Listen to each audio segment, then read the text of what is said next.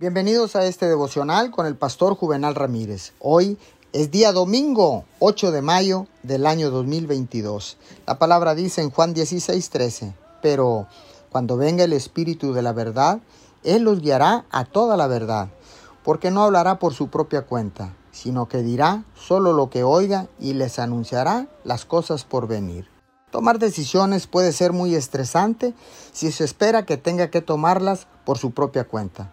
Pero afortunadamente esto no es así. Es muy reconfortante saber que Dios nos ha dado su precioso Espíritu Santo para guiarnos a través de la vida. Puede estar tranquilo al tomar decisiones, sabiendo que no se espera que las tome por su propia cuenta. Dios no solo está con usted, sino que también le dará la guianza que necesita para tomar una decisión acertada y correcta. La palabra dice que el precioso Espíritu Santo le guiará a toda la verdad. El hecho de que el Espíritu Santo es su guía hace toda la diferencia. No se estrese por las elecciones que enfrenta hoy o las decisiones que tenga que tomar. Manténgase en paz y espere escuchar claramente la voz de Dios. Señor, gracias porque ahora sé que no estoy viajando solo por la vida.